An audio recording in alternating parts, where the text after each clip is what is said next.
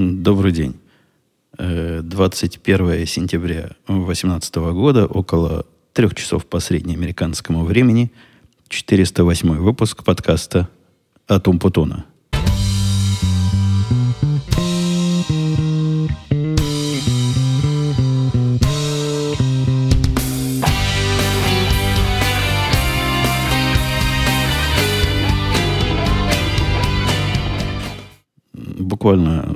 Несколько десятков минут назад я в Твиттере своем сообщил, что переезд завершен.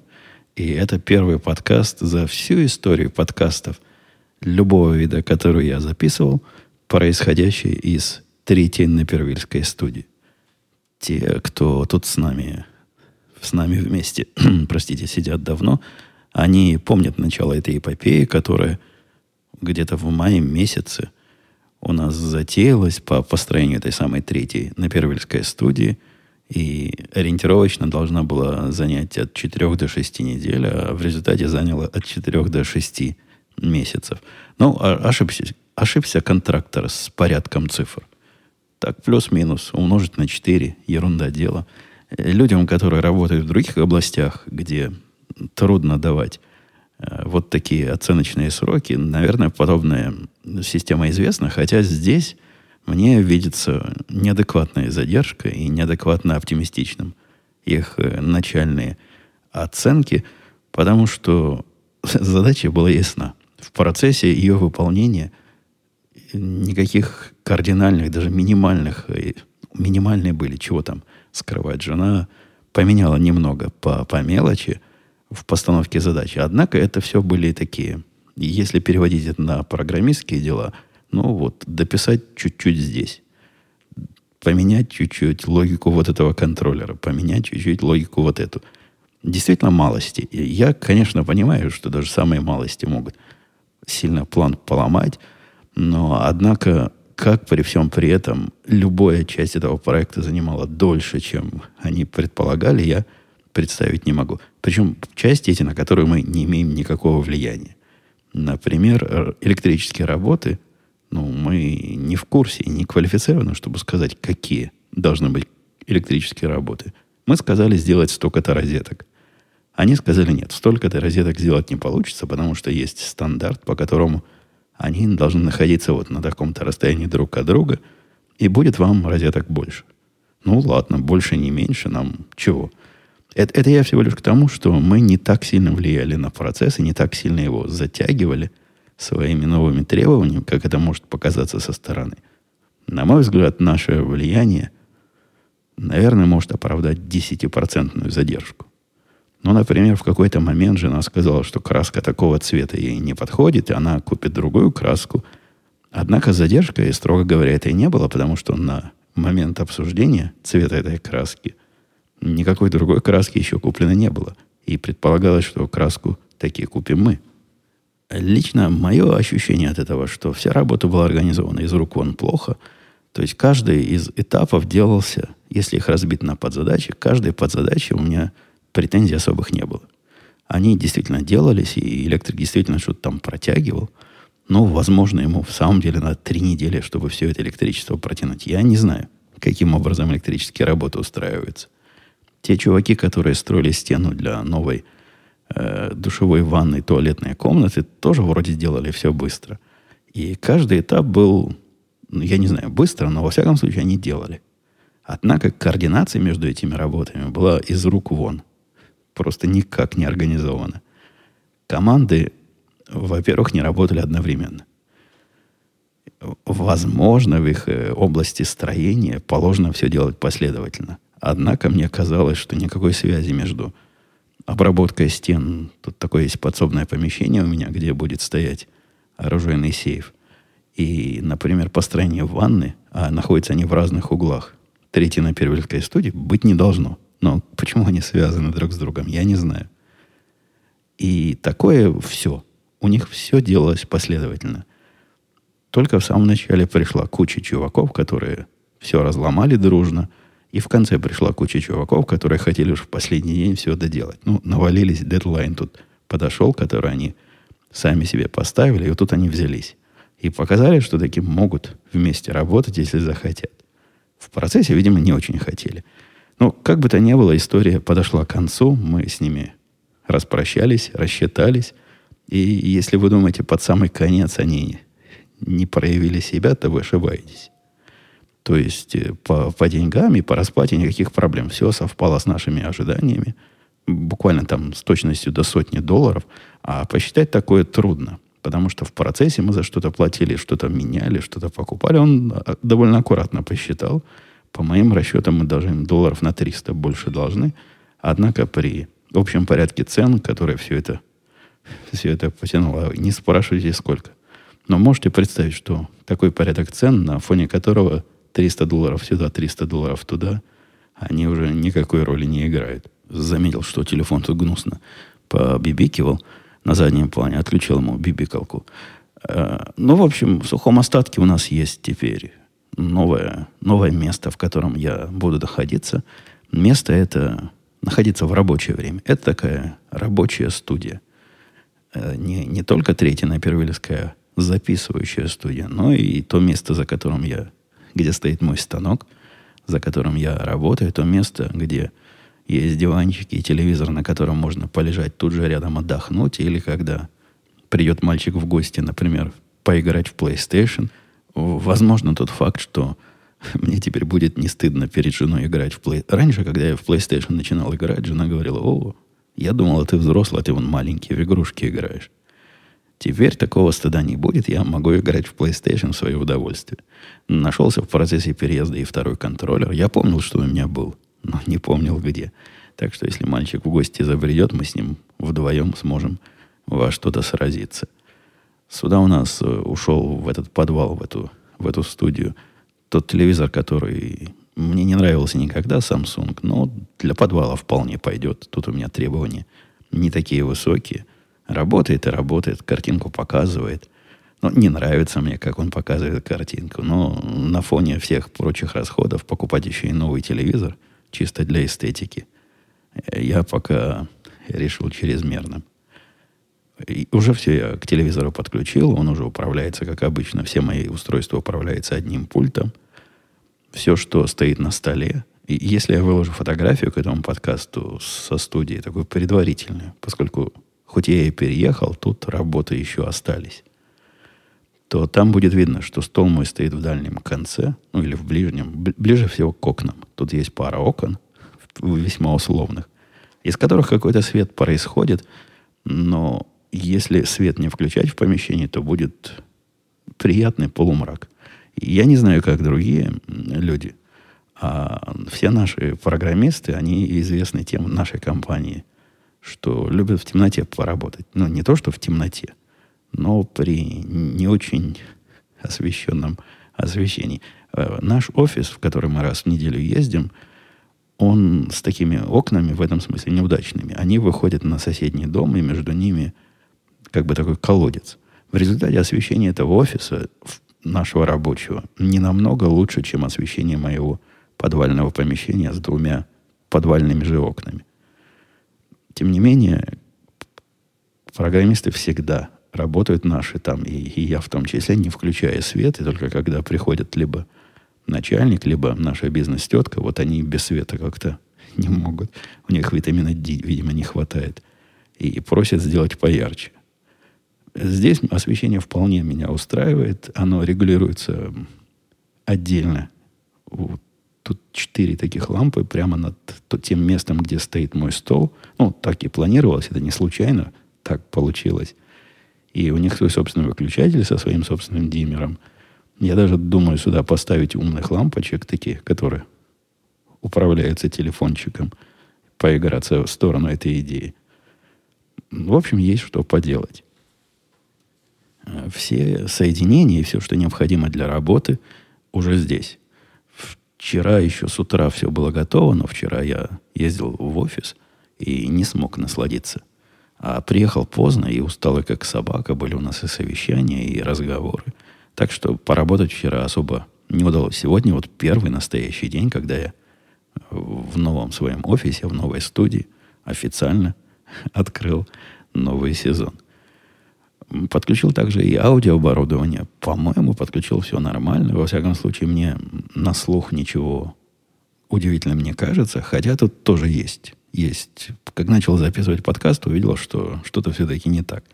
С уровнями низковато, как-то мелковато. Не так, как было раньше. Я не уверен, будет это слышно в результате или нет. Но того, что я опасался, из-за того, что помещение тут большое, ну просто реально большое помещение, мы практически чуть ли не наполовину увеличили площадь, жилую площадь и полезную площадь нашего дома. Э, в этом помещении я подозревал эхо, будет эхо. И, в общем, когда говорю с вами, могу в микрофон, это называется слышать комнату. Комнату немного слышу. Однако ничего плохого мне этот слух не добавляет. Мне кажется, даже некую живость подкаст вносит. Э, я раньше, когда записывал подкасты вот там у себя в светелке, в светелке, во второй, на Первильской студии, немножко даже включал искусственные комнаты, чтобы этой живости добавить. Ну, хотя вариант этого звука далеко не окончательный, еще должна прийти э, разная дополнительная мебель. Будет набор таких типа книжных шкафов перед моим компьютером, чтобы мою рабочую зону как-то так условно, это уже не такой план, условно отделить от прочих областей. Придет, конечно, большой бильярдный стол, который мы уже заказали. Так удачно заказали. Там не знаю, долларов, наверное, 800 сэкономили от полной цены. Да и торговаться с ними оказалось немножко можно. Это мой мальчик с женой ходили. Я сначала задобрил, одобрил стол, а они ходили его уже заказывать. Э, такого именно, как мы выбрали, не было прямо сразу в торговом зале. Однако они взяли заказы и пообещали привезти через 3-4 недели. Ну, это уже почти неделя прошла с момента заказа, так что по моим расчетом недели через три придет стол. Я же даже в YouTube посмотрел видео, как в бильярд правильно играть. Вы знаете, очень похожи техники и э, язык, на котором они это все объясняют, на объяснение фундаментальных принципов правильной стрельбы. Надо правильно стоять, ну или там в их случае правильно согнуться, правильно держать руку, правильно держать за этот ки, почти так же, как держать за рукоятку пистолета – дыхание, по-моему, там важно. В общем, похожие такие фундаментальные вещи требуются и для бильярда, который я уже изучил для стрельбы.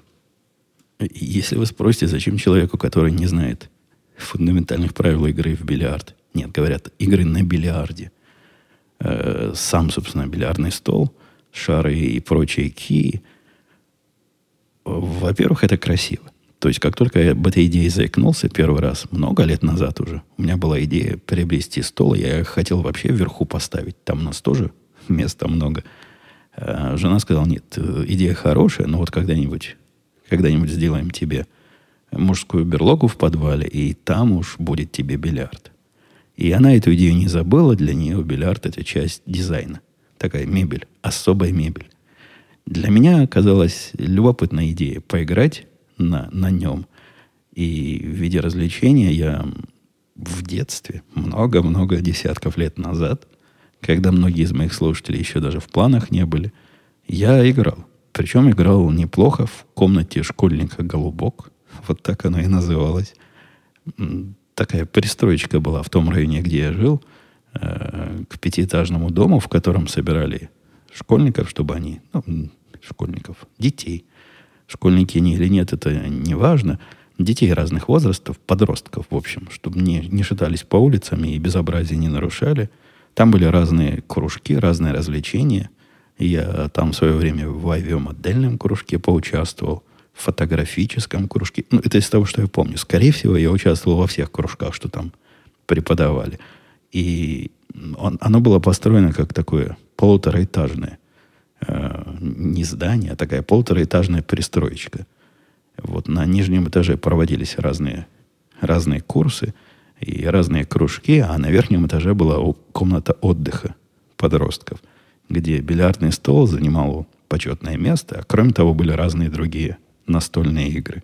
Бильярд был самый популярный, не такой, конечно, как, как здесь и как вы себе представляете, а вот такой бильярд, который вы можете себе представить в комнате школьника голубок.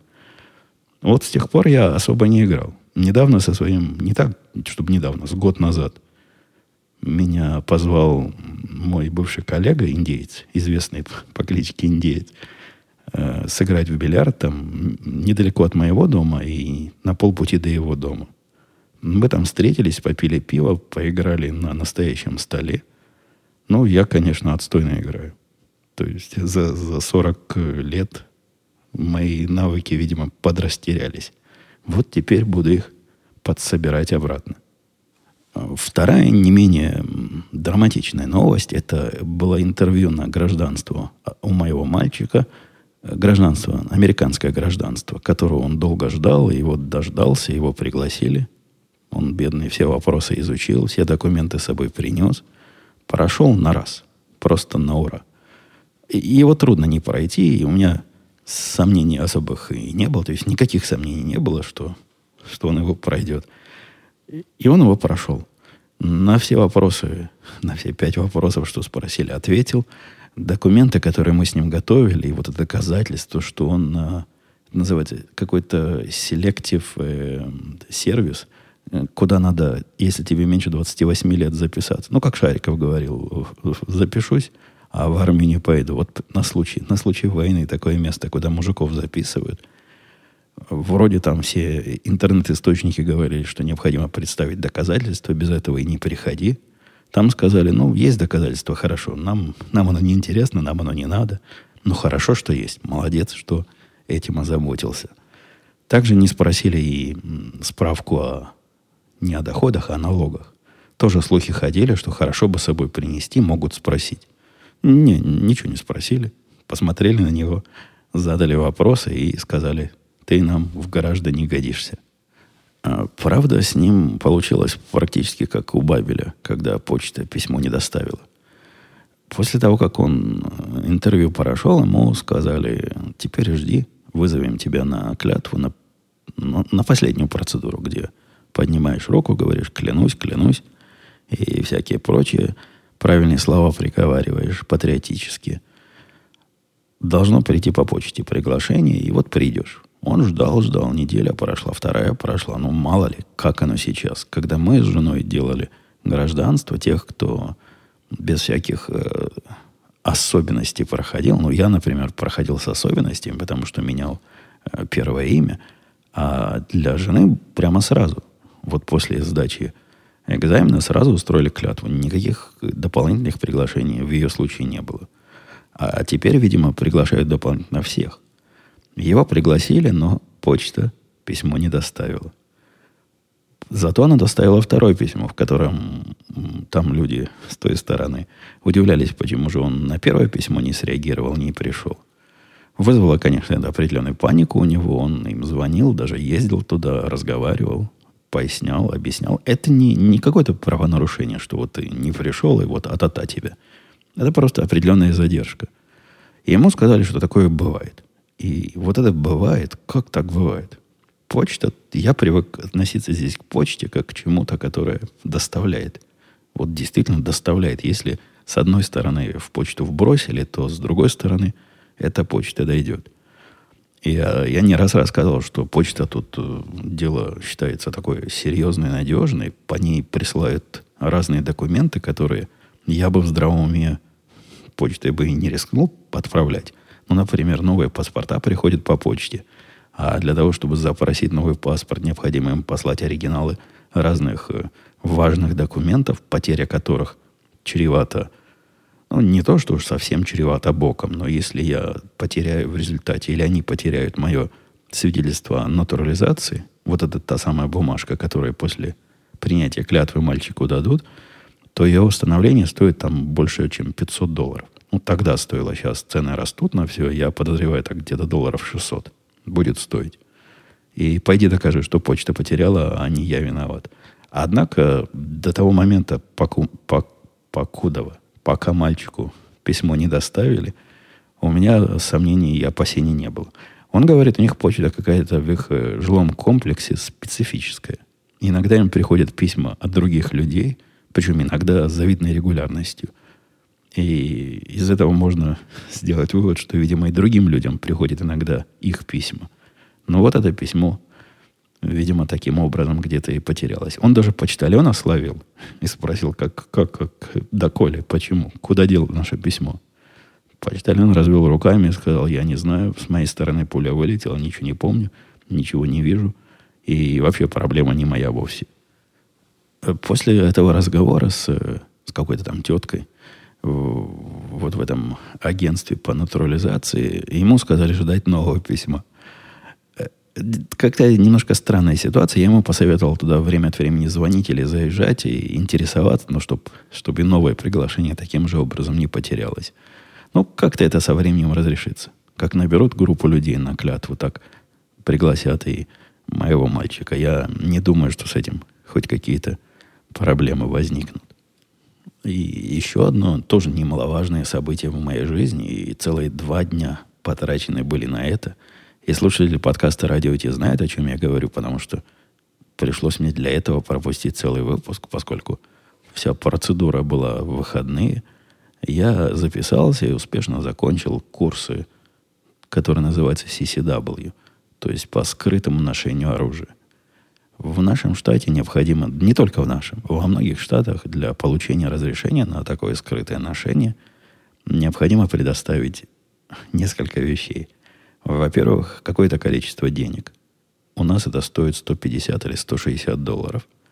Во-вторых, хорошо бы отпечатки пальцев, но об этом я чуть по пониже подробнее расскажу. И в-третьих, необходимо предоставить э, сертификат того, что ты прошел курс. Курс включает в себя целый ряд дисциплин, которые строго э, перечислены, которые должны нам, которые нам должны донести преподаватели этого курса и продолжаться не менее 16 часов. Я не знаю, есть ли такие курсы, которые больше 16 часов. Наверное, бывает. Но даже эти 16 часов, они как-то не обязательны. Что такое у меня какой-то свист? Подождите секундочку, я попробую DSR на моем приборе подкрутить. Вот, вроде покрутил. Так вот, я говорил о том, что э, даже эти 16 часов вроде не обязательно проходить. Если у тебя есть какая-то военная, полицейская или прочая подготовка, которая говорит, что стрелять-то ты умеешь, обязательный курс уменьшается до 8 часов, в котором будут рассказывать про локальные законы. Вот такой второй день. На первый день приходить не надо. Все это происходит в выходные, занимает два рабочих дня. То есть с утра приходишь в 8-9 часов. Первый день в 9 пришли, во второй день в 8. И уходишь через 8 э, часов. В процессе они дают перерыв на обед, который большой. Минимум час, а на практике было часа полтора. И я в него просто домой ездил, потому что проходил-то я этот курс в своем тире, куда я езжу и так каждую неделю. И из-за того, что я член этого тира, член тирного клуба, мне разные скидки сделали. А именно 20% скидку на этот курс. Ну, мелочи приятно. Курс так 200 долларов стоил. А с 20% скидкой, сколько это, минус 40 получилось, 160. Да, двухдневный курс стоит 200 долларов. Собирается целый класс желающих. И в нашем случае класс был, как сказал этот тренер или преподаватель, ну, вот этот мужик, который курс вел – самый маленький на его практике. Но кроме тех случаев, когда он несколько раз проводил частные курсы для мужа и жены. У нас было первый день три человека. Кроме меня был студент, ну, такой типичный студент. Какой-то из русской литературы буквально студент. Такой студент, что студентисти не бывает. У нас их в Таганроге называли студень. Вот такой студень был – и какой-то суровый такой мужик, который брутального вида, но оказался очень мягким и чувствительным. Он адвокатом был. То есть я вот был студент и адвокат. Когда мы представлялись, вначале там надо представиться, там весь курс построен на, на том, чтобы носить данные в каком-то интерактивном виде. Посему началось представление, и когда я попытался объяснить, чем я занимаюсь, из всего моего рассказа, они там вопросы задают наводящие, всем, всем интересно. Они поняли, что я как-то занимаюсь финансами. Но я уж не стал разубеждать. Думаю, пока не просит финансовых советов, не буду им детали рассказывать, что не совсем уж финансами, но, но где-то рядом, где-то вокруг финансов. Курс был построен как набор таких типа лекций. То есть у преподавателя были слайды, которые он сказал, что ненавидит, и если он будет нам их показывать, мы заснем. Тем не менее, он их показывал. Не все время, но время от времени. Слайды ему помогали. Э, были даже видео, например, видео, как, как работает внутри пистолет. И, конечно, под пистолетом на этом курсе имеют в виду исключительно ГЛОК, поэтому все, что они рассказывали, относилось к вот этим глокообразным страйкер фаер пистолетам. У него там лежал револьвер, на который он посматривал так с ухмылкой. Но, по-моему, он даже его в руки ни разу не брал. Он, видимо, лежал для того, чтобы, если кто спросит, а это что такое, он мог ответить. Уровень э, студентов был не особо высокий, мягко говоря. То есть, поскольку... Ну, откуда я знаю, спросите вы, а я вам скажу. Поскольку весь курс старался строиться интерактивно, время от времени он задавал какие-то вопросы, на которые ожидал ответов. И не отставал от людей, пока ему ответов не дадут. Вопросы были построены таким образом, чтобы давать на них неправильные ответы. Специально. Все вопросы были такие. Я это после второго вопроса понял. И все мужики, все оба мужика давали неправильные ответы. Я пару раз, конечно, дал правильные ответы в начале. Потом понял, что это не то, что от меня ждут, и тоже стал давать те ответы, которые преподаватель от меня ожидает. То есть неправильные. Хотя надо сказать, что ко мне там он относился как-то с особым почтением, поскольку он не знал, что я член клуба и что хожу стрелять. А люди, которые туда приходят, это люди вот вообще никакие. То есть, как правило, если я правильно правильно себе мыслю. И по второму дню это стало как-то понятно, когда мы пошли практически экзамен сдавать. Они ожидают самого, самого худшего от своих студентов. То есть людей, которые не понимают, с какой стороны пуля вылетает, оружие никогда не держали, вообще этим вопросом особо не интересовались, а вот сейчас решили себе такое разрешение оформить и к этому приготовиться в процессе знакомства спрашивали, был ли у вас какой военный, значит, бэкграунд, то есть какой-то опыт. Ну, мой военный израильский бэкграунд их э, приятно удивил. Он сказал, редко у нас тут бывают люди, которые видели, с какой стороны э, винтовки пуля вылетает в реальной жизни. Время от времени он значит, к израильскому опыту возвращался, потому что израильский опыт по ношению оружия, он такой весьма специфический. И хорошая троллеобразующая тема в, в кругах тех, кто оружие носит. Так что я был немножко на особом положении. Первый день были сплошные рассказы с видео, где, по-моему, как обычно, это уже из памяти немножко стерлось, это было недели 3-4 назад – рассказывали про безопасность, правила поясняли, почему именно такая безопасность, потом такие фундаментальные вещи, откуда пуля вылетает, что бывает, когда на курок нажимаешь. Первый день прошел незаметно, не то что незаметно, но не так тягостно, как я думал. Весь он был очень теоретический. То есть вся суть первого дня была подготовить нас ко второму дню, а начало второго дня это были экзамены по стрельбе. В нашем штате для того, чтобы пройти эту самую сертификацию, необходимо попасть в мишень. В общем, это все, что нужно. Попасть куда-нибудь в мишень. Мишень полноразмерная. Есть какой-то стандарт такой мишени. Такая неправильная мишень, потому что э, крестик, то есть то место, которое десятка у него, изображен в середине живота. Это не то место, куда надо попадать, а попадать надо туда, где у него 7-8 нарисован. Но, тем не менее, когда я задал этот вопрос, мол, куда, куда стрелять, мужик сказал, во-первых, неважно куда, лишь бы куда попал, а во-вторых, да, согласен, мишени неправильные, но уже все к этому привыкли. Э, сам экзамен технически был на следующее утро. И почему утром, и почему так рано, спросите вы? Это потому, что весь э, тир, сам тир открывается в 9. То есть мы пришли в 8, специально для нас открыли, организовали. И такой степени паранойи, которая была вот в этот раз, ну, вообще тиры объяснимо параноидальны, потому что несчастный случай один может весь их бизнес, э, наверное, сильно порушить. Но если будут слухи ходить, что в этом тире вчера троих закопали, то вряд ли это добавит новых участников в этот тирный клуб. В этот раз это было, было вообще. То есть каждому стрелку был представлен. Ну, в нашем случае это, наверное, возможно было. Но стрелков было там четверо во второй день, потому что пришел еще один мужик, которому можно было бы первый день пропустить из-за того, что у него полицейский опыт. Он был из военной полиции. Тоже пацан молодой, лет 25, наверное. И вот он пришел с нами сдавать. То есть нас трое, и вот этот новенький. На второй день пришел. Э, надзирающих было больше, чем, чем стрелков. За спиной у каждого стоял кто-то из работников тира и э, следил, чтобы пистолеты куда надо направляли. Это их, видимо, самый большой страх, что человек, который до этого никогда не стрелял, начнет там пистолетом размахивать и случайно кого-то пристрелит. Не, у нас ничего такого не было. Там все было строго. А стрельба 30 патронов. То есть три подхода по 10 надо было сделать. Первые 10 с расстояния 5 ярдов. Ну, то есть, условно говоря, 5 метров. Второе с 7, а третье с 10. И с любого этого расстояния надо попасть в мишень. Всего надо попасть из этих 30 выстрелов в мишень 21 раз.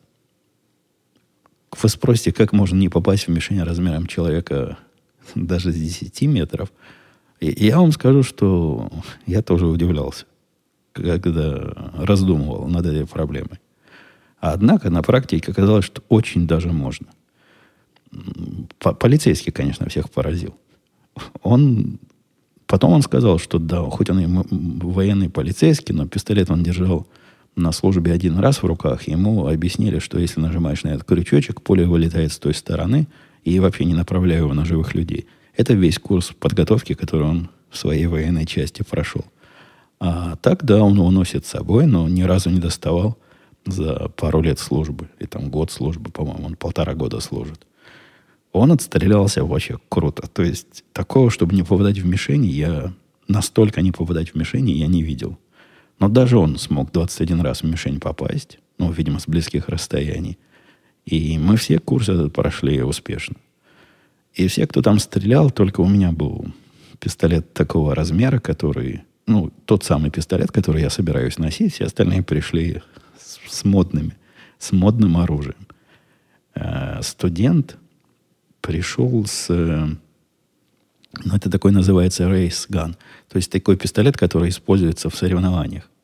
Сильно навороченный, по-моему, FN какой-то, мне кажется, такой сурово Э, оттюненный пистолет. А, стрелял плохо из него. Я знаю не то, что я в их мишени смотрел, но трудно не смотреть, когда мы все рядом стоим, и вот мишени на одном уровне, и видно всех. Нас-то всего четверо там стреляет. Нет, не четверо. Я и трое. Я и двое. Да, я и трое. Четверо, правильно. Из своего, значит, пистолета. У, у адвоката был такой вариант береты, который называется берета Storm – или шторм, наверное, по-русски, тоже весьма сомнительный, с моей точки зрения, агрегат, но он из него как-то нормально стрелял. Он вполне в мишень попадал. То есть даже все они были на расстоянии, ну, не то, что не стыдно показать знакомым, но не так плохо, как у остальных двух. Я, конечно, с маленьким своим пистолетом пришел, потому что, ну, чего мне? В мишень-то я с любого попаду – и несмотря на то, что утро было, и как-то я сонный был, да и после кофе еще руки подрагивали. Это, кстати, в стрельбе важно. Если попьешь кофе, придешь точно пострелять, точно и сразу падает. Кофе явно действует на резкость. И я нормально отстрелялся, не то чтобы прям вау-вау, но все оказались там в ближних кружочках. Кучность была пристойная, и даже самого большого расстояния, 10 метров, у меня ни одна дырка не оказалась где-то позорно сбоку или сверху или снизу. Все куда надо. Ну, как и ожидалось, я попал 30... Э, оказалось моих 30 дырок из 30 патронов на мишени. Это все, что их волновало. Ну, действительно, посчитали дырки, хотя там, там и так было видно, что все в порядке. Никаких э, замечаний, комплиментов или, или наездов по качеству стрельбы они, видимо, принципиально не дают. Но это как в школах. Не хвалить и не ругать и все студенты хорошие. Конечно, он над э, полицейским этим в процессе второго дня обучения издевался как мог. не то, что прямо говорил, чувак, ты стрелять не умеешь. Хотя я бы так прямо и сказал. Ну, он действительно, чувак, стрелять не умеет. А, намекал, что вот тебе бы хорошо бы поучиться, тебе бы хорошо бы, значит, во всех его присказках о том, кому бы хорошо, теперь был этот полицейский молодой. А тут понимающий относился, хмыкал и в виде наказания его использовать для всех э, показательных э, выступлений. Там во второй день были такие тактические, типа тактического класса. Второй день разделился на два. Во-первых, тактика, то есть определение угрозы и действия в случае угрозы, и что делать, когда к тебе залезли, и как на это реагировать. А во-вторых, э, большая часть была про локальные законы, что можно, что нельзя, куда его можно брать.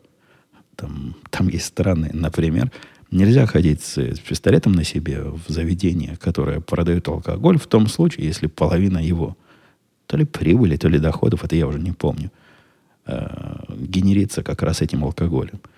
Практически это трудно понять. То есть, скорее всего, если ты приходишь в бар, который продает алкоголь, ну и еще немножко бургеров, то да, туда не надо ходить. Незаконно. А наоборот, если идешь в ресторан, который продает еду, но в то же время есть и бар при ресторане, там, скорее всего, это безопасно. Там много таких серых областей. Язык, которыми законы описаны, он такой, трактовать его можно по-разному. Самые большие, конечно, вопросы возникли, когда мы обсуждали предполагаемый сценарий. Вообще, во всех этих предполагаемых сценариях я оказался на уровне социопата. Ну, вот если смотреть на них как на нормальных людей, то я был социопатом который сразу предлагал простые решения. Там же тоже пристают. А тут я не знал, какого ответа он ожидает правильного, какого нет. Ну, например, у него была, была ситуация, когда он рассказывал, вот ночь, вы слышите у себя на первом этаже стук, и вы, значит, выходите с пистолетами, видите незнакомца, который где-то там у вас по кухне или по, по, вашей, по вашей комнате лазит и чем-то непонятным занимается. Что вы будете делать? И я предложил стрелять. Потому что, ну, уже все. И законы тут такие, что, в принципе, стрелять это абсолютно адекватная реакция. Для того, чтобы кого-то законно застрелить, не то, чтобы законно застрелить является целью, для того, чтобы от кого-то при помощи оружия защититься вне дома, там требования пожестче. Необходима э, прямая и явная угроза, Здесь же сам факт наличия у себя дома нарушителя является фактом прямой и явной угрозы. По закону. Прямо это не я говорю, это закон говорит. Я и предложил не разбираться и стрелять. Все остальные на меня посмотрели осуждающе, сказали, ну как, а, а вдруг это человек хороший. Да, залез случайно хороший человек, а вы его застрелите. После этого началась длинная такая дискуссия про человеколюбие. И что меня удивило, мне кажется, инструктор, собственно, был со мной согласен, что чего там прыгать, трясти надо. Но рассказал, что ну да, бывают разные ситуации. Вдруг это соседский подросток к вам залез, чего-нибудь украсть, и вы его застрелите, неприятно будет. Или вдруг это человек домом ошибся, а вы его застрелите. Я попытался объяснить свою позицию тем, что когда у меня в доме нарушители, и когда с одной стороны на кону стоит безопасность моей семьи, а с другой стороны стоит э, безопасность его и шанс, что он совершил ошибку, я поставлю на безопасность своей семьи 10 раз из 10. Ну, если вы понимаете, вот эти поставлю на аналогии. Короче, я бы стрелял. Потом вторая дискуссия была, и тут я опять оказался самым злым и, и ужасным дядькой, а что же сделать после того, как ты его застрелил? Ну вот да, ты понял, это угроза, ты понял, это не соседский пацан, ты, значит, выстрелил в него, и он лежит. Лежит на полу, крови истекает, что делать? Какие ваши действия? Спросил преподаватель. Тут, по-моему, меня последнего спросили. Ответы до меня были такие, что ну как-то помогать надо чуваку. То есть сначала вызвать полицию, а потом пойти кровь перевязать, там, попытаться спасти как можешь и всяческие прочие человеколюбимые э, бредни. Я сказал, ничего делать не надо. Вот ничего делать не надо. Я бы даже предположил, я не стал бы подходить к нему близко, чтобы смотреть, есть ли у него оружие. Во-первых, я не полицейский, я не знаю, как правильно у него из э, ослабевшей руки это оружие выбить. Я бы его держал на прицеле в таком виде до приезда полиции. В этом случае со мной инструктор полностью согласился и сказал, да, не трогайте его. Вы уже свое дело сделали, он лежит. Не ваше дело пытаться его спасать. Ваше дело было его остановить. А дальше пусть уж специалисты им занимаются. После этого он стал рассказывать о других таких тактических э, сценариях. Опять же, когда в дом залезли, там много было, э, наверное, часа два про это мы разговаривали, разные способы. Когда ты решил не применять летальную силу и попытался проблему разрулить. Ну, как я выше а, объяснил, мне вот эта попытка разрулить э, проблему кажется без, без, безответственной. И, и я не думаю о себе настолько хорошо, что я эту могу проблему разрулить, особенно теми способами, о которых он рассказывал. Он реально показывал, каким образом, значит, чуваку этому заставить его сесть на пол, перекрестить ноги, потом попросить, после того, как он ноги перекрестил, а руки за головой, нет, до того, как он перекрестил ноги и руки за головой держит, заставить его поднять майку с одной стороны, с другой стороны, чтобы убедиться, что нет скрытого оружия, потом перекрестить ноги, потом заставить перекрестить их в другую сторону, тоже для того, чтобы э, сделать ему неудобно. Он объяснил так, что человек с перекрещенными ногами, ну, сзади стоишь на коленях, и ноги крестом сзади. Всегда вначале принимает удобную позу, а наша цель посадить его неудобно, чтобы он не мог быстро вскочить. После этого я уже чувствовал, как он сейчас начнет завести одну руку за другую и защелкнуть на, наручники. Он, он полицейский бывший, он 30 лет в полиции служил. Ну и вообще он такой какой-то крутой стрелок на, на соревнованиях известный. И мастер ближнего боя.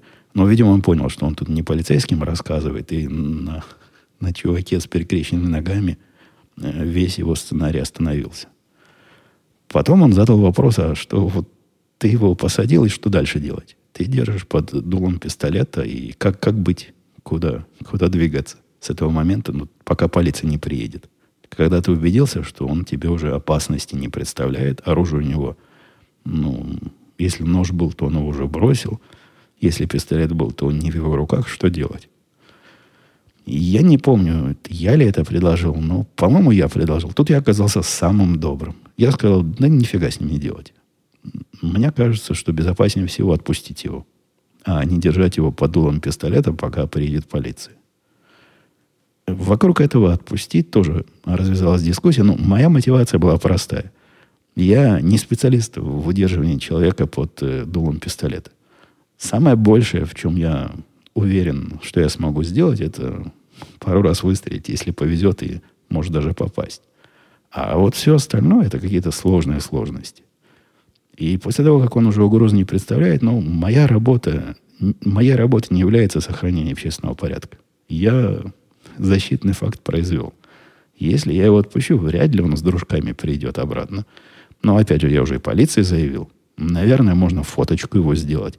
Но я предложил его отпустить, сказать, иди к чертовой матери и проводить его к выходу, простите, под дулом пистолета, и таким образом убрать угрозу из своего дома я не уверен, что именно этот вариант приняли как правильный вариант, но он был один из правильных вариантов. Рассматривалась как раз та самая угроза, что вдруг он теперь вернется, на что инструктор сказал, что это маловероятно. Мол, не было таких случаев пока, чтобы отпущенный с места преступления потом вернулся хозяевам отомстить. Они обычно залазят не, не для того, чтобы хозяев обидеть. Ну, иногда и для этого, но у них есть какие-то более приземленные меркантильные цели – целый ряд сценариев, который мне показался любопытным. Вообще второй день, для, если в первый день для меня ничего нового не было, и в первый день я не узнал решительно для себя ничего, ну, поскольку положено, отсидел. Второй день был, вы знаете, интересный. Настолько порой интересный, что я подумал о том, чтобы взять какие-то специальные такие тактические курсы. Не в том смысле, как правильно из-за угла стрелять и из окна не высовываться, когда стрелять. Хотя такой вопрос тоже был. Э, если ты видишь нарушителя у себя в доме и решил, что он угроза, и ты находишься на таком расстоянии, не на таком расстоянии, а в такой позиции, что между тобой и им стена, то что надо делать по отношению к стене? То есть отойти подальше, к углу, подойти поближе. Ну, тут, по-моему, ответ был очевидный. Я его дал, он оказался правильным. Подальше. Ну, угловое расстояние, ну, тут, ну, как, как поближе? Поближе труд, трудно будет, надо будет целую голову высовывать, а издалека как-то удобнее. Ну, вы понимаете, о чем я говорю. Так оно и оказалось. Так вот, во второй день много, э, немного, но серьезный акцент был на определение угроз вне дома. И каким образом увидеть угрозу и предупредить ее и избежать. Вообще в этом смысле он правильно подавал материал о том, что человек с пистолетом это вовсе не добровольный полицейский, и курс наших действий должен быть на избегание угроз любой ценой, а не, не на факт защиты. То есть, если ты довел до того, что тебе оружие пришлось применить, это уже крайний последний случай, и хорошо бы до этого не доводить. Поэтому много, много внимания уделялось, как понять, что такой случай может быть, как избежать, как перейти на другую сторону дороги, как развернуться и убежать, когда убегать хорошо, когда плохо, каким образом все это делать. Там действительно такие неочевидные техники свои. Он показывал, как останавливать потенциальные нападения голосом. Ну, так у меня, конечно, не получится. То есть сначала тихо, попросить, мол, сэр, не приближайтесь ко мне, потом на него заорать нечеловеческим голосом, а потом еще более нечеловеческим и с матом, и доставая оружие, его пытаться в последний раз отпугнуть перед тем, как пристрелить. А, была тема о невмешательстве в чужие конфликты. Тут я тоже был самым социопатом, ну, то есть таким потенциальным маньяком, который прямо сказал, нет, нет, никогда, никогда. У него был эм, такой сценарий, когда, представьте, говорит, у вас на работе есть девушка, милая девушка, есть у вас на работе, которая разводится или расходится со своим бойфрендом, и она рассказала, что развод так себе проходит, и даже есть запретительный ордер. Но это когда полиция выписывает ордер на то, что один человек к другому не может приближаться больше, чем на 10 метров или на 100 метров – а если приблизиться, то это будет просто уже преступление, за которое нарушителя можно повязать и в кутузку посадить. Так вот, эта девушка, такая вся нежный цветок, она с такими проблемами. И вы, все фирмы, решили, что теперь вы будете ее каждый день до машины провожать. Провожать до машины и убедиться, что она в безопасности, уехала домой. И вот как раз ваш день, вы идете девушку провожать, и тут ее бойфренд – подваливает из-за угла и начинает разговор на повышенных тонах. Какие ваши действия? Там были подобные другие сценарии, или вы видите, что кто-то кого-то обижает, и вот какие ваши действия. Мои ответы были практически во всех случаях, если это не ты и не член твоей семьи, под угрозой никаких действий. Самое большее, что как законопослушный гражданин ты должен сделать, это вызвать полицию. И все. Никаких э, попыток их разнять, никаких попыток достать оружие и отпугнуть нападавшего не надо. Этот случай про, про девушку, кстати, был настоящий. Он рассказывал из своей полицейской практики. В результате этого случая вот тот самый провожающий, который был не я, и который не был настолько социопатичным, попытался вмешаться, встал между ними. После того, как его мужик оттолкнул, он достал пистолет, застрелил мужика. В ответ девушка достала свой пистолет и застрелила этого помощника. В конце концов оказалось, что э, запретительный ордер был, но не против мужика, а против девушки. Там все сложно. Был еще тоже случай из практики, когда кто-то пытался разнять, э, тоже мужчина и женщина друг с другом дрались и, и тоже пострадал. В результате, потому что это какие-то семейные разборки были, и потом оба этому добровольному защитнику общественного порядка наваляли еще. Он рассказывал о случаях, когда вмешательство в чужие дела является как бы понятным и не требует никакого оправдания. Ну, например, если ты в супермаркете или, не знаю, в ловчонке началась перестрелка, и тебе некуда убежать. Тут как бы понятно, тут уже оценивать, уже оценивать поздно. Поздно пить боржоми. Но во всех остальных случаях, как правило, лучшая стратегия, и я с этим на 100% согласен, это уйти, спрятаться, уползти под камень, а не пытаться представлять себя Бэтменом, Суперменом и прочим человеком с ружьем. Э, кстати, в эту сторону я слушал на Эхе, недавно добавил в фит своих, э, не своих, ну, тот фид подкастов для Эхо Москвы, который я уже сто лет как сопровождаю, и на который целая куча людей подписаны, которые, возможно, даже не знают, что это происходит от меня, а не от Эхо. Называется «Фид правильных подкастов», по-моему. Так вот, я добавил до подкаст про оружие. Русский подкаст про оружие. Это, я вам скажу, э, сказал бы зрелище, но слушающее. Не для слабонервных. Э, это шоу, этот э, подкаст вызывает у меня такие удивления, что мне каждый раз хочется написать автору. У него очень специфический взгляд на то, как, во-первых, в Америке он не очень понимает, вот как здесь все устроено, хотя часто ссылается на американский опыт. Но когда он рассказывает о русском опыте, э, тут дрожь берет. То есть, ну, реально. Реально ум за разум заходит. Но все советы, не знаю, все, не все, но вот тот подкаст, что я послушал не так давно, недели три назад, он был, с моей точки зрения, чудовищный. Он как раз был тот самый мачистый подкаст, что если ты с пистолетом, то ты мачо. И отвечая на вопрос, вот идешь ты по улице и видишь, что чью-то машину, не твою, собственно, даже не твою собственность, чужую собственность пытается взломать э, злой грабитель, что это надо делать, у него вообще сомнений никаких нет. Да что, да, войти к мужику, сказать, что ты делаешь, а после этого, конечно, начнется конфронтация, после этого, конечно, его застрелить с чистой совестью. Но там застрелить это условно, потому что, я так понимаю, травматические пистолеты только разрешены, которые должны быть еще и не, ну, не, не в нулевом, то есть не, не в заряженном положении, но все равно. Вот это какой-то антиподход ко всему тому, что здесь пропагандируется для владельцев оружия, и то, чему нас учили – Э, он прямо сказал, что раз ты человек с ружьем, значит, твое право и обязанность наводить общественный порядок и быть таким неофициальным полицейским. Это меня удивило, поразило. Возможно, действительно русские законы как раз для этого. И, может быть, людям разрешено оружие, чтобы э, неэффективность полиции таким образом компенсировать. Не знаю, не уверен. Э, ну, любопытный подкаст. Если вы не слушали, а особенно если вы вот с таким, как я, бэкграундом приходите в это дело, где как тибетскому монаху осторожненько, осторожненько, чтобы, чтобы ничего не вышло и поменьше в конфликты влезать, то вот эта точка зрения вам покажется э, поразительно другой. Э, ой, и времени это сколько я в третьей... Третья на Первильское предрасполагает к длинным разговорам. И я еще не тронул да вообще ничего не тронул. У меня такие, такие темы хорошие. Например, опыт работы с русской компанией в Америке. С русской такой по профессии компании, по, по делу, по бизнесу. И как э, любопытно получилось. Потом про странный зеленый лазер и как он оказался незаконным. Потом, какую, как я сходил в тир, забыв пистолет.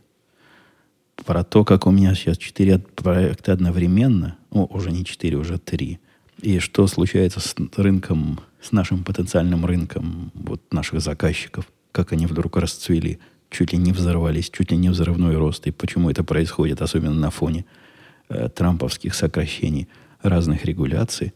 Про акцию «Отрасти бороду» я вам ничего не рассказал. Про чистое электричество, которое тут не пытаются навязать, и про интересную стратегию маркетинговой НРА ничего не рассказал. Это я к тому, что... А, про русского терьера Мишку – и мужика, который изучал русский язык в армии. Тоже было интересно бы послушать. Но вы этого всего сегодня не услышите, потому что надо честь знать. Давайте все-таки вопросов я попробую каких-то ответить. Ну, хотя бы формально, чтобы э, шаблон не менять. Шаблон генерации подкастов и шоу-ноток к нему. Там в конце написано вопросы и ответы. Так что давайте, чтобы хотя бы формально какие-нибудь вопросы – и ответы были «Помидорка», спрашивал он потом. «Спасибо за подкаст. Хотела спросить». Спрашивала. Хотела спросить. Писала «Помидоркас». Ты в этом подкасте упомянул MSRP, и у нас в России это понятие не используется, вижу его только в американских магазинах. Не совсем понятно, как в Америке трактуют рекомендованную производителям цену. Она, как правило, должна быть сильно ниже, или наоборот, она слишком идеальная и в природе не встречается. Это зависит по MSRP, по этой рекомендованной производителям цене, retail price, рекомендованной для продажи в магазинах цене, иногда бывает, что вещи продаются. Но это такая, такая базовая линия, которая, цена от которой скорее идет вниз. И бывают случаи, когда прямо по ней можно купить. И я, когда покупал свой дефицитный последний пистолет, тот самый, с которым я проходил экзамен, я практически по этой цене купил. Поскольку ну, спрос, предложение, смысла нет продавцам цену занижать, и так купят. Ну вот, действительно, я и так и купил. Однако, как правило, если ну, какое-то какое изделие говорит MSRP 599, во всяком случае, изделие такого оружейного плана, то на практике это означает, что долларов за 450, ну, может, 480 его можно купить. То есть MSRP обычно цена выше. С автомобилями она вообще сильно выше, поскольку э, вот от этой цены начинаются разные скидки. Скидка такая, скидка всякая. Если автомобиль по MSRP стоит, ну, не знаю, до 30 тысяч долларов, то практически нет сомнения, что при покупке эта цена будет 25 тысяч и ниже.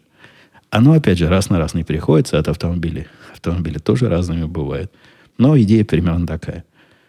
Такая розничная цена. Там есть еще какое-то понятие какой-то цены, я не помню, которое, по-моему, наоборот, снизу э, подпирает. И магазины не имеют права продавать ниже, чем. По-моему, тоже такое у, в пистолетном рынке есть. Я слышал, что вот цена на вот такой-то э, СИК 320 конкретный в последнее время падает, потому что э, производитель сказал, что мы отменяем вот эту минимальную разрешенную цену и теперь продавайте э, как хотите, за сколько хотите. После этого цена не то что обрушилась, но заметно упала. Андрей писал, а как решен вопрос с тем, что несовершеннолетняя дочка фактически работает, получая деньги за свои рисунки? Разве это не наказуемо законом? Или такой запрет относится к работе на нанимателя, а если на собственный handmade продает, то это нормально? А это предположение Андрея основано на том, что несовершенно, несовершеннолетняя рабочая дочка это наказуемо закон. Да нет, вовсе не наказуемо. Можно вполне несовершеннолетне работать. Мальчик мой в Старбаксе работал несовершеннолетний. Никаким законом это не наказуемо. Э, наверное, есть какие-то там рамки, то есть сколько можно этого подростка на работе держать.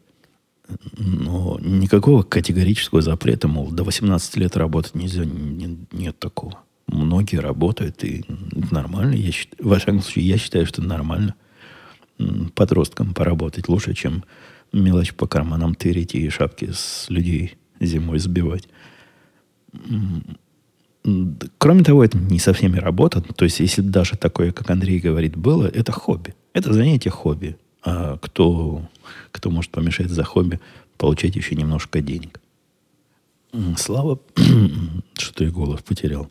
Слава примерно в эту же сторону спрашивает э, вопрос по поводу э, бизнеса, удачного бизнеса девочки с татуировками, как это будет выглядеть с точки зрения налогов. Э, дальше он рассказывает про серую зону, как это происходит, по-моему, в России, он где-то пишет. Э, нет, тут все просто. Эти деньги приходят официально мне. Поскольку ребенок своего собственного счета иметь не может, э, с точки зрения налоговых органов, это просто доход, который приходит на мою карточку, и во время отчета за налоги, я буду за него отчитываться, скорее всего, так же, как я отчитываюсь за свои прочие хобби-налоги. То есть все эти, немногие чего там скрывать деньги, которые приходят в виде помощи к этому и другому подкасту, они в эту же корзину идут. Ну, ее доходы с татуировочного бизнеса мало чем отличаются и пойдут в эту же самую корзину. Примерно, в моем случае, это процентов 30 налогов с этого еще придется заплатить. Как-то как-то с хобби налогов получается неприятно много. Писал э, Дим, Димитрий. Добрый день, писал он. Спасибо за подкаст. Начинаю приобщаться к стреляющему сообществу и хочу спросить, какие наушники можешь порекомендовать для защиты слуха в тире или на стрельбище. Что от них стоит ждать и чего нет. Слышал, есть специальные активные, которые подавляют исключительно звук выстрелов, а речи и прочие бытовые звуки практически не глушат. Ну, э, Димитрий, я отвечу, что все современные наушники, более или менее современные, они все активные. То есть найти такие, которые уж совсем-совсем пассивные, трудно. Когда хочешь стрелять э, куда-то, где ты не один стреляешь, хорошо бы, чтобы были активные наушники, потому что надо контролировать среду вокруг себя. Вдруг кто-то заорет, прекратить стрелять, а у тебя так уже закрыто, что ты и не услышишь. И есть там несколько видов дешевых наушников, есть наушники по, подороже, они все оцениваются с точки зрения, во-первых, комфорта, то есть, конечно, они все защищают от этого взрыва, ручного взрыва, но, кроме того, должны быть комфортны. Если ты в тире час под, подряд стреляешь, у меня были здоровые, и до сих пор есть здоровые, крутые, которые, по-моему, 34 децибела понижают или 36. Это много. А, но оказались неудобные. То есть просто неудобно в них ходить, уши болят, так к голове прижимает, а когда из винтовки стреляешь, вообще мешают лицо к винтовке подвинуть. Поэтому удобство это большое дело. Они, по-моему, все минимум 31-32 должны быть. Ну, наверное, бывает и меньше. Но я, по-моему, тут советовал уже, что наушников два слоя. Особенно, когда стреляешь в, в тире, который не такой внутренний тир, который внутри помещения, то надо, да, надо две пары наушников. Затычки в уши вставить, а поверх них любые пристойные современные наушники. Они все примерно хороши. И цены там отличаются у самых простых и популярных, там, не знаю, 50-60 долларов – или продвинутые за 200-300 долларов, уж смотрите по своему бюджету. У меня средняя категория где-то долларов за 80.